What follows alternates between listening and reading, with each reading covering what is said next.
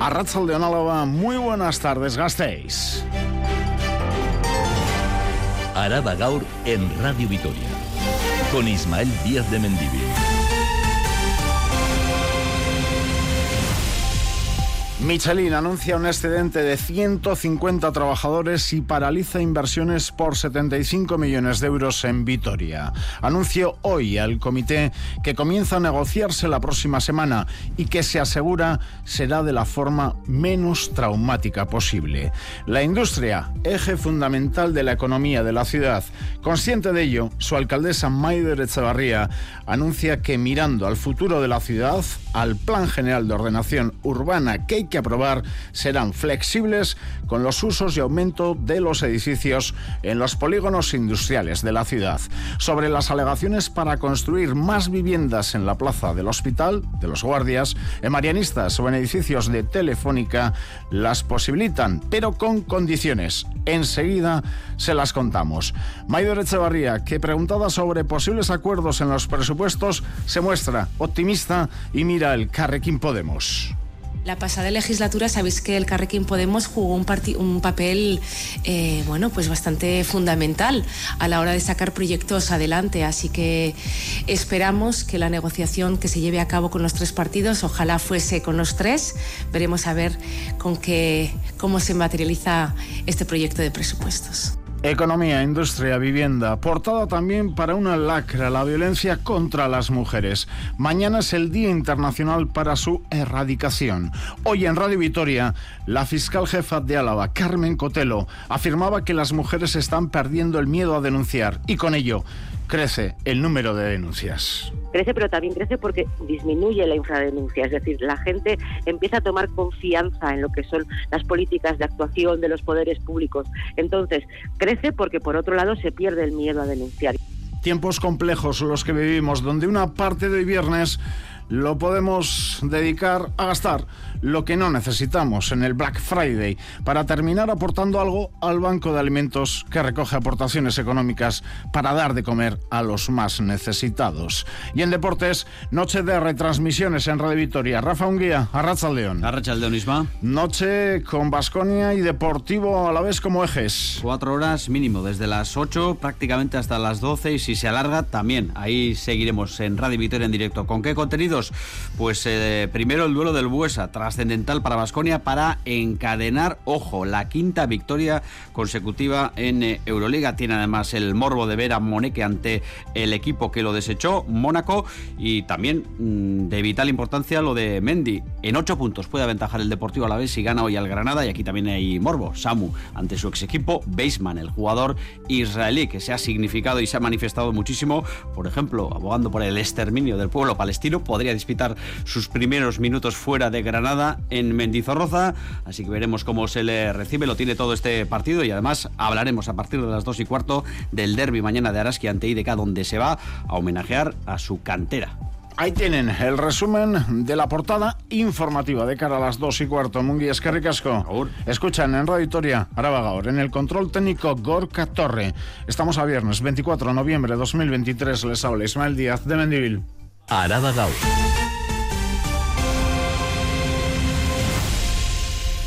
Como ven, viernes, con cielos cubiertos y algunos claros al sur de Araba. Para mañana, sábado, día similar. Más nubes por la mañana que por la tarde-noche. Y el domingo, ya sí, día soleado con nubes medias y altas. Las temperaturas máximas los tres días, 12 grados. En estos momentos tenemos 10 en el sur de Vitoria-Gasteiz. Y las mínimas, mañana 4, 5 grados y el domingo por la mañana heladas puntuales. En carreteras, la triste noticia de ayer por la tarde es fatal esta mañana. Ha fallecido el joven ciclista atropellado ayer por un turismo cerca de Agurain. Tenía 19 años, era ciclista y entrenaba un día más cerca de su pueblo. Michelin. Michelin ha comunicado al comité de empresa hoy que existe un excedente de 150 trabajadores en la planta de la Avenida del Cantábrico. Una decisión que viene motivada, alega la multinacional, por la bajada de producción de cara al 2024. Ahora se abre un periodo de negociación para concretar cómo se van a realizar las bajas que se afirma se harán de la manera menos traumática. Adrián Nicolau. Sí, el excedente de 150 trabajadores que hoy ha comunicado Michelin a los trabajadores se podría traducir en, por ejemplo, prejubilaciones o despidos incentivados. Sin embargo, todavía no hay nada concreto sobre la por lo que ahora se abre un periodo de negociación para determinar cuántas, cuándo y cómo serán esas bajas. Además, Michelin también ha comunicado a la parte social que de los 225 millones que tenían previsto realizar en la planta vitoriana, 75 quedan paralizados a la espera de que mejore la situación.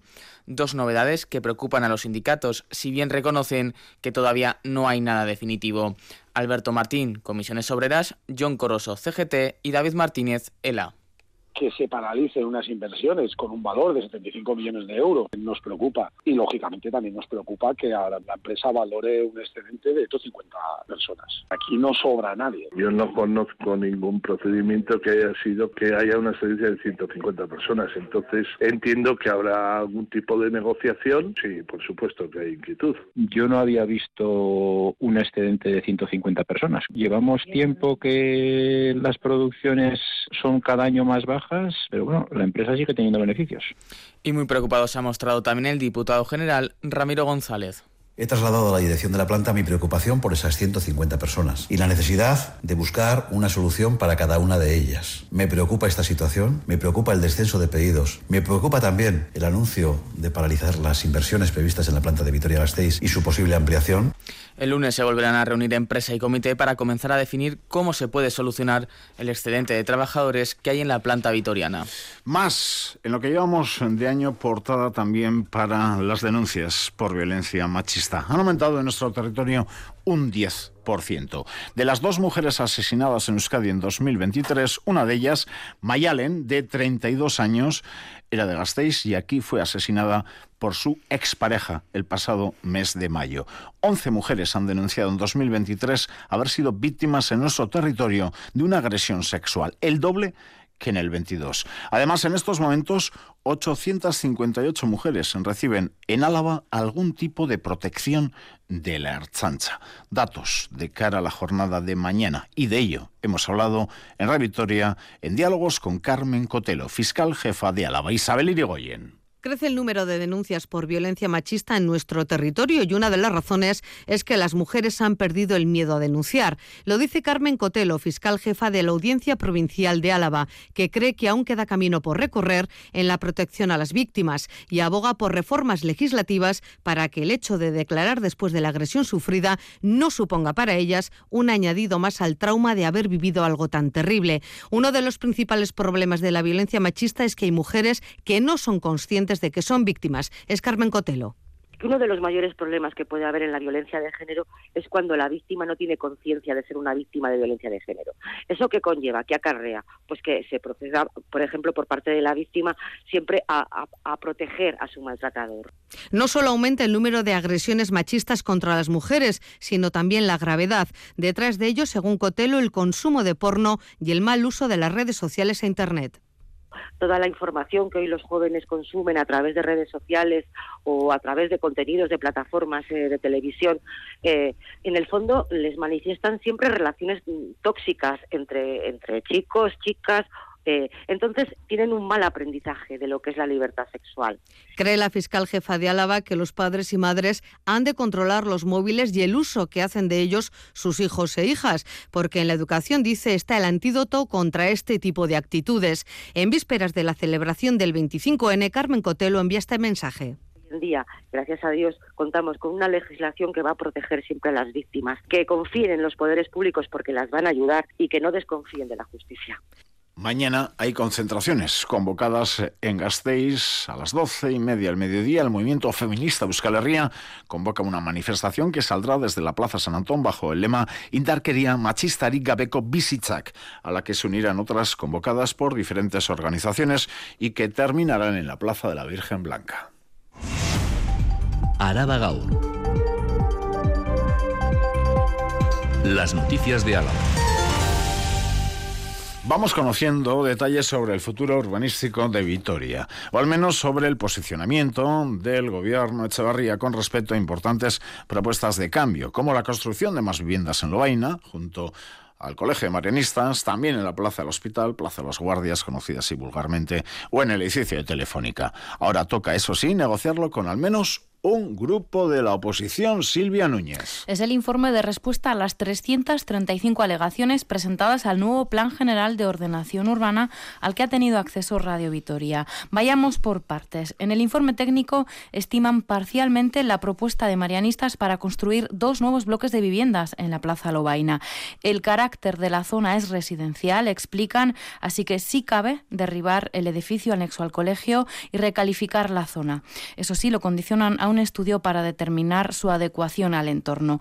En cuanto a la plaza del hospital, sí permite el derribo de las viviendas y la construcción de nuevas, pero impone importantes condicionantes, el mantenimiento de la fachada y evitar aumentar de forma notable la altura. De hecho, el informe menciona explícitamente que debería evitarse la altura que se ganó en el número 4 de la calle Francia, que los promotores ponían como ejemplo. Y con respecto a los edificios en desuso de Telefónica, también podemos adelantarles novedades sí se muestra a favor de reconvertir en pisos los edificios de Avenida Gasteiz y General Álava, pero no en el caso de Zaramaga. No obstante, el concejal de urbanismo Borja Rodríguez ha insistido en varias ocasiones en que no se trata de un informe vinculante. Es más, el gabinete de Echevarría requiere del apoyo de algún grupo de la oposición para cualquier posible cambio en el ordenamiento urbanístico. Escuchamos a Borja Rodríguez. El informe del equipo redactor no dibuja un escenario final sino un escenario inicial sobre el que trabajar y decidir. Y junto a las aportaciones, a las apreciaciones de los técnicos municipales, va a servir de base para el análisis del grupo de trabajo del Plan General en el que están representados todos los grupos municipales de este ayuntamiento.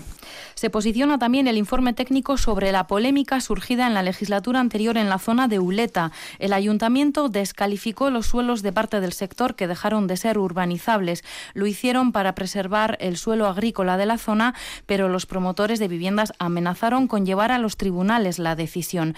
Pues bien, en el informe técnico desestiman las alegaciones de los constructores y defienden la recalificación. No habrá más chalets en la zona. La alcaldesa también ha hablado de licencias urbanísticas y su intención de agilizarlas. El ayuntamiento logra reducir el tiempo de espera en los últimos meses, semanas, de siete a cuatro meses para lograr una licencia de obra. Silvia, ¿cómo lo ha conseguido? Reorganizando al personal existente. Es lo que ha explicado la alcaldesa Gasteiztarra, que aporta efectivamente datos. El tiempo medio para obtener una licencia de obras menores en Vitoria actualmente es de cuatro meses, tres meses menos que el año pasado. Se reducen también los tiempos para lograr licencias de obras mayores, reformas, derribos o nuevas edificaciones. El objetivo, según Echevarría, seguir reduciendo los plazos hasta eliminar la espera. Bueno, es un, buen trabajo el que se está realizando hasta ahora, pero es insuficiente todavía. Y el objetivo, bueno, pues el objetivo óptimo sería que no hubiese tiempo de espera, porque de esta manera ayudamos a todas las empresas y a todos los emprendedores y emprendedoras que quieran poner en marcha sus negocios. Ayuntamiento de Vitoria-Gasteiz, que esta mañana también nos informa que da luz verde a un nuevo bosque comunitario comestible en una parcela de Judimendi. Vamos, algo que antes se denominaba huerta, en Jodimendi, en la avenida de Santiago. Dejamos el ayuntamiento, nos vamos a juntas, pleno. Sí, viernes, pero pleno de juntas generales, con los grupos de la oposición que han presentado tres mociones y las tres han salido adelante. Esto es noticia. Así las cosas, se aprueba impulsar y coordinar soluciones para las personas en riesgo de inclusión. También se acepta impulsar los descuentos en el transporte foral durante el próximo año. Y por último, la ha sacado adelante el Pleno acelerar y priorizar la tramitación para la apertura de un centro de menores en desprotección. Nerea García. Hoy pleno, en el pleno celebrado en las Juntas Generales de Álava, las tres mociones presentadas por los grupos de la oposición han salido adelante. La primera de ellas insta al Gobierno foral a impulsar y coordinar soluciones para acatar la situación de las personas que viven en la calle. El grupo juntero del Partido Popular denuncia que es necesario implementar más recursos, ya que el número de personas que duermen en la calle ha aumentado en los últimos años. Ana Salazar.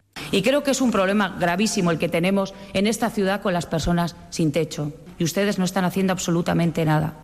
EH Bildu junto al Carrequín Araba han traído a la sesión la petición de prorrogar los descuentos en el transporte comarcal durante 2024.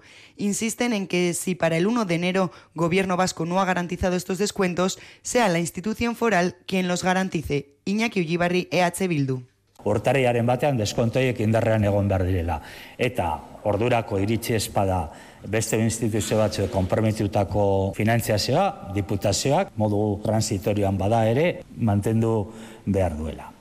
La tercera moción, recordar en este caso que tras el cierre del centro de menores de Sansoeta, se abrió un centro temporal para los menores en desprotección, un centro previsto para seis meses y que se ha alargado hasta el año y medio. Con esta última moción presentada por el Carrequín Araba, con aportaciones tanto del Gobierno como de Euskal Herria Bildu, se comprometen a acelerar y priorizar los trámites para abrir un nuevo centro. Destacar además que este domingo tendrá lugar el pleno tradicional de noviembre. Esto es Araba Gaur, con Ismael Díaz de Mendivil.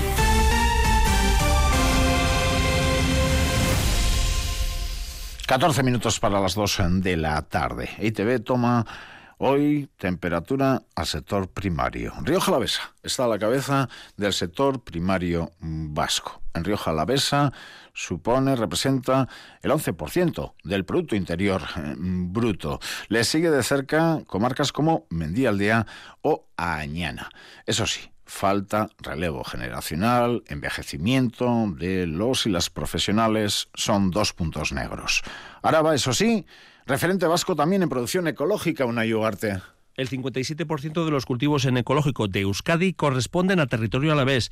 Michel López de Vicuña hace dos décadas que se pasó a este sistema de cultivo, pero asegura que hay pocas incorporaciones y la mayoría son de cereal están poniendo muchos pequeños en huerta, pero en grande, grande, grande así, que cultiven eh, que no sean cereales, no, no, no, no hay gente porque no, aquí en Álava, ¿eh? luego en otros sitios sí. Líderes en ecológico, pero el sector primario adolece de especialización. Eso sí, tres comarcas del territorio están en el top del ranking y son las que aportan la mayor parte del PIB al sector primario vasco. Son Río Jalavesa, Mendialdea y Añana. Pero la realidad es otra.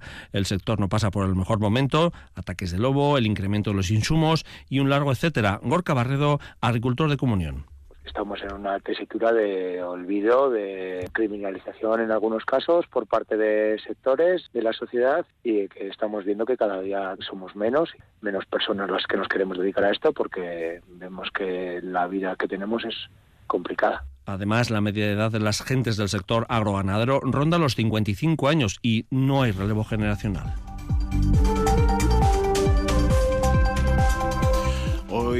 Ha sido noticia en Radio Vitoria Amurrio con su alcalde. Las obras de reforma de la estación de Amurrio anunciado van a finalizar dentro de 15 días. Es un punto negro en la localidad ayalesa. Se va a evitar cruzar las vías como hay que hacer actualmente. Y el presupuesto de Amurrio va a rondar los 18 millones de euros. Más noticias con Adrián. La policía local alerta lo está haciendo desde ayer a la tarde ante una serie de estafas vinculadas con el rescate de las personas. Son llamadas en nombre de la policía local en la que se reclama una cantidad económica para poder rescatar a un familiar que acaba de sufrir un percance. En uno de los casos, los estafadores han llegado a reclamar 30.000 euros. Se pide cautela ante las llamadas procedentes de números ocultos y se subraya que bajo ningún concepto hay que atender peticiones que reclaman cuantías económicas. También les estamos contando desde ayer a la tarde, lo adelantaba aquí en Radio Victoria en la tercera edición, 12 de los 15 ambulatorios de Osiaraba van a adelantar su hora de cierre a las 5 de la tarde en el periodo navideño. La mayoría, 10, reducirán su horario del 26 de diciembre al 4 de enero. En cuanto a los dos restantes, el de Sansomendi y Salburúa, reducirán su horario de atención durante cinco días de las fechas navideñas. Además, en el centro Gazalví de Chagorrichu cerrará a las 5 de la tarde el 11 de diciembre, mientras que el de Sansomendi lo hará el 1 y 11 de diciembre. ¿Se acuerdan de Daewoo? Aquella empresa. El proyecto para reactivar una de las mayores parcelas del polígono industrial de Jundiz, la que ocupaba Daegu, obtiene el visto bueno medioambiental del gobierno vasco. Luz verde, por lo tanto, para que se aumente su altura hasta los 15 metros para nuevos edificios, siempre y cuando la parcela se divida, es decir, que haya más de un comprador. Se trata de una parcela de 100.000 metros cuadrados ubicada en la calle Zurrupitieta, que lleva 12 años sin actividad. Ahora, el siguiente paso es que se apruebe en pleno municipal, para lo que el gobierno de Maider Echevarría tendrá que buscar apoyos. Además, mañana la pérgola de la calle Sancho el Sabio se va a llenar de vida con el Reutilizagune desde las diez y media de la mañana y los que ya van cumpliendo años se acordarán del bar Benja en la calle Ramiro Maestu. Baja su persiana, tras 75 años. Hoy y mañana, cuando vayamos a hacer la compra, a cualquier supermercado de Álava podrán colaborar con el Banco Alimentos. El objetivo es lograr 40.000 kilos de comida, pero sobre todo dinero, 140.000 euros en bonos de alimentación y 75.000 euros en donaciones. Es necesario para 1.400 familias en Araba. Y vamos a escuchar a algunos de los voluntarios esta mañana en supermercados Gastistarras. Las necesidades cada vez están creciendo. Todo es válido, tanto la aportación económica como la aportación en producto. Eh, los productos para niños, que es la, leche, los bañales, los potitos. La aportación económica en estos momentos, lo que pasa que yo creo que es más importante porque es más fácil de, llevar a cabo la, luego la adquisición de los productos que se necesiten cuando se necesiten. Todo es bienvenido, absolutamente todo y mundo de contradicciones, Black Friday. Los comercios gastistarras están divididos en la celebración de este día por los descuentos, que la mayoría de las veces suelen perjudicar, dicen, al comercio local. Miriam de la Mata se ha dado una vuelta por el centro. Descuentos de hasta el 50% en sus productos es lo que ofrecen los comercios gasteiztarras el día de hoy. Algunos ya lo hacen desde principios de semana en la conocida como Black Week. Eh, inicio de semana, desde lunes a jueves, por ejemplo, descuentos del 25, del 50, del 30. Se nota, con el descuento se nota que viene más gente. Nosotros al poner la semana, eh, al final el día que más se intensifica es el día del Black, eh, el viernes. Pero no todos los comerciantes están de acuerdo con este día de descuentos, ya que consideran que les hacen un flaco favor principalmente al comercio minorista y local. Muchos gasteiztarras tampoco van a consumir el día de hoy bastante obligados, porque bueno, pues hay una tendencia, pero claro, nosotros somos pequeño comercio y el tener que hacer descuentos pues es algo que nos hace bastante pupa, que el alquiler no nos hace en Black Friday, la luz no nos hace en Black Friday. No voy a comprar nada porque no necesito nada. Me parece una estrategia del capitalismo para que sigamos consumiendo más y gastando más. No, la, la verdad que no. Muchos otros ya han empezado a hacer sus primeras compras navideñas con un presupuesto que, según comerciantes y compradores, ronda una media de unos 100 euros. Sí que es verdad que he esperado a este viernes, no solo he aprovechado el Black Friday, también he aprovechado el Black Week, igual me habré ahorrado un 30%. Eh, yo creo que todos nos estamos aprovechando para comprar los regalos de Olenchero y para Navidades. Entre 60, 100. A lo mejor, bueno, depende de lo que vea, pero bueno, no creo que más de 100 euros la mayoría de comercios alargarán sus descuentos todo el fin de semana. Cultura. Charo Idoclis, Charo, Arrachaldeón. Arrachaldeón. Nos vas a contar que hoy se encienden las luces, ¿no? De Navidad. Va a ser que no. Inmersiones, el Congreso de Artistas Emergentes único de estas características que se desarrolla en el País Vasco celebra su decimosexta edición mañana, aunque hoy ya se han programado actividades paralelas en Fast Culture. Una veintena de artistas participan en una edición cuyo título es hacer fuego. El objetivo de este encuentro es intercambiar conocimientos y dar visibilidad a los artistas y a sus propuestas.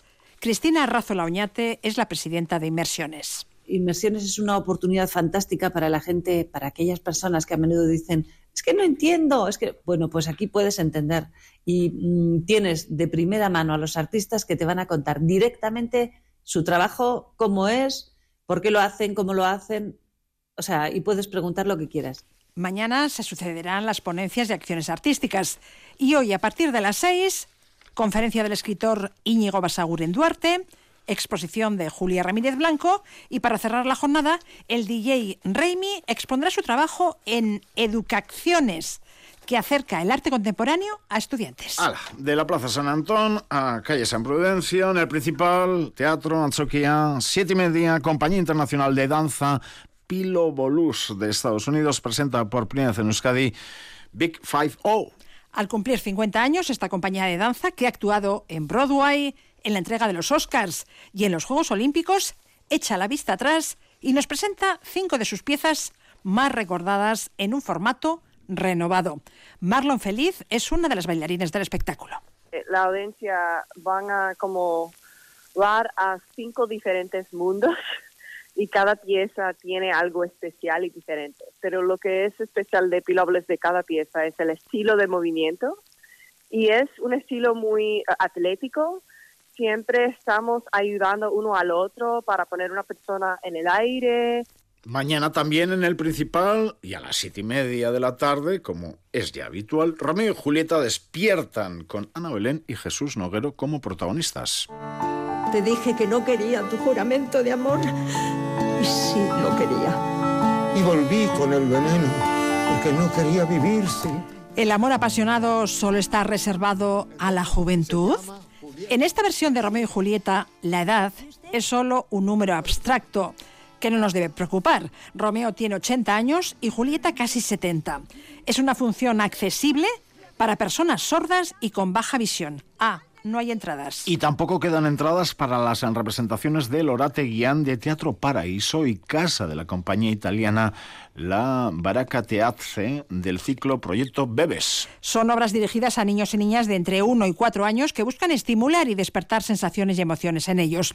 Estos dos espectáculos se han programado para mañana y el domingo a las 12 y media y 6 y media de la tarde en el Teatro Federico García Lorca. Rosángela García Sardón es representante de Teatro Paraíso. La gente dice que, son espectadores del mañana, pero no solo son espectadores del mañana, sino son espectadores de hoy en día. Y a estas edades es cuando se forma la, la personalidad y la emoción de estos pequeños. Que los espectáculos para niños pequeños tienen la misma calidad que un espectáculo para adultos. Continúan las representaciones de Oz Local 2023, tres montajes breves de grupos locales que se desarrollan, recuerden, en espacios no convencionales. Son espectáculos de danza y teatro para una media de 25 personas por pase. Se han programado hasta el domingo dos pases diarios a las 7 y 7 y media de la tarde. Se ha citado al público en la calle San Prudencio, frente al Teatro Principal. Proyecto La Rúa presenta So de Target. Cucubázar, P de Luna y Ecoma Teatro, Ampé de Melancolí. El Festival de Teatro Amateur de Dulanchi, el más longevo de Araba, finalizó el pasado fin de semana. Sus organizadores no pueden estar más contentos. 1.300 espectadores pasaron por el auditorio Chema Blasco para presenciar los diferentes espectáculos. Mañana sábado tendrá lugar la entrega de premios. Sí, a partir de las siete y media de la tarde conoceremos el nombre de los mejores montajes, actores y actrices del certamen. Será en una gala dirigida por Dramacia, con protagonismo para las compañías teatrales participantes y también para los vecinos de la localidad. Maite Martínez de Marañón es técnica de cultura del Ayuntamiento de Dulanchi y directora del festival. Intentamos hacer pues una gala que sea lo más divertida posible, lo más entretenida posible y, y bueno, siempre pues con un toque de humor, con una parte teatralizada y luego siempre también pues con la participación de nuestra de nuestros colectivos no tanto bueno pues tendremos el acompañamiento musical de la escuela de música del grupo de pianos pero luego también en la entrega de premios pues participan vecinos y colectivos del municipio también mañana Tomás Conde presenta a las 12 del mediodía en Casa Cultura Ignacio Aldecoa el libro de relatos Cosqueretas. Son cuentos con mucha verdad, humanidad y también humor que abogan por la diversidad. En todos los relatos hay algún personaje LGTB. Sí, bueno, son historias narradas desde un punto de vista personal, eh, desde la verdad, desde la emoción. Eh, he intentado pues hablar de cosas que me interesan desde mi punto de vista y entonces han, salido muchos personajes gays. Y no ha puesto en el guion un poquito de rock, Charo, pero este fin de semana me toca decir que la semana Urban Rock Concept acoge la cuarta edición del November Metal Fest. Gracias, Gorka. Organizada por el Coyote Espacial. Este año el November Metal Fest Viene con dos novedades. Sí, la primera es que va a durar dos días, viernes y sábado, y la segunda es que el sábado estará dedicado a la mujer en el mundo del metal, trayendo bandas formadas por mujeres o que su cantante es mujer. El cartel de hoy es este, Derdian, Against Myself y Phoenix Rising. Y mañana, el día grande del festival, se subirán al escenario de la Urban, Coven, de Lenda Es, el quinteto de heavy metal suizo Burning Witches y Elisa C. Martín. Alberto Mechas es uno de los organizadores del November Fest. Que para mi gusto personal, muy personal, ¿eh? para mi gusto personal es el plato fuerte, es el que no me voy a perder, porque Elisa C. Martín para mí es una de las mejores voces de este país, porque lo que ha, lo que ha hecho ha sido enseñar a la mayoría de los músicos buenos de este país a cantar, porque es increíble cómo canta esta mujer, de verdad. ¿eh? Seguimos con heavy metal, Charo. Ya no metemos más música, que estamos a punto de terminar. 9 de la noche, el sábado Gel Dorado, cita con Erra. El grupo a la vez presenta Saspi, su primer disco de larga duración después de dos EPs con muy buena acogida entre el público metalero. Y también Gasteiztarras en Jagger Jack actúan hoy en Le Cup. Y otra banda Gasteiztarra, Moni Garaz, presenta hoy en el Nácala, el antiguo Elefante Blanco, como cambian los nombres, su primer disco, Reina Sideral. El disco transmite toda la energía que despliegan en sus directos. Venga. Hoy también arranca en Gijón la gira de presentación de volumen 2 de Tarque y los Riff. Y mañana llegan a la Jimmy Jazz. Hasta luego, Charo.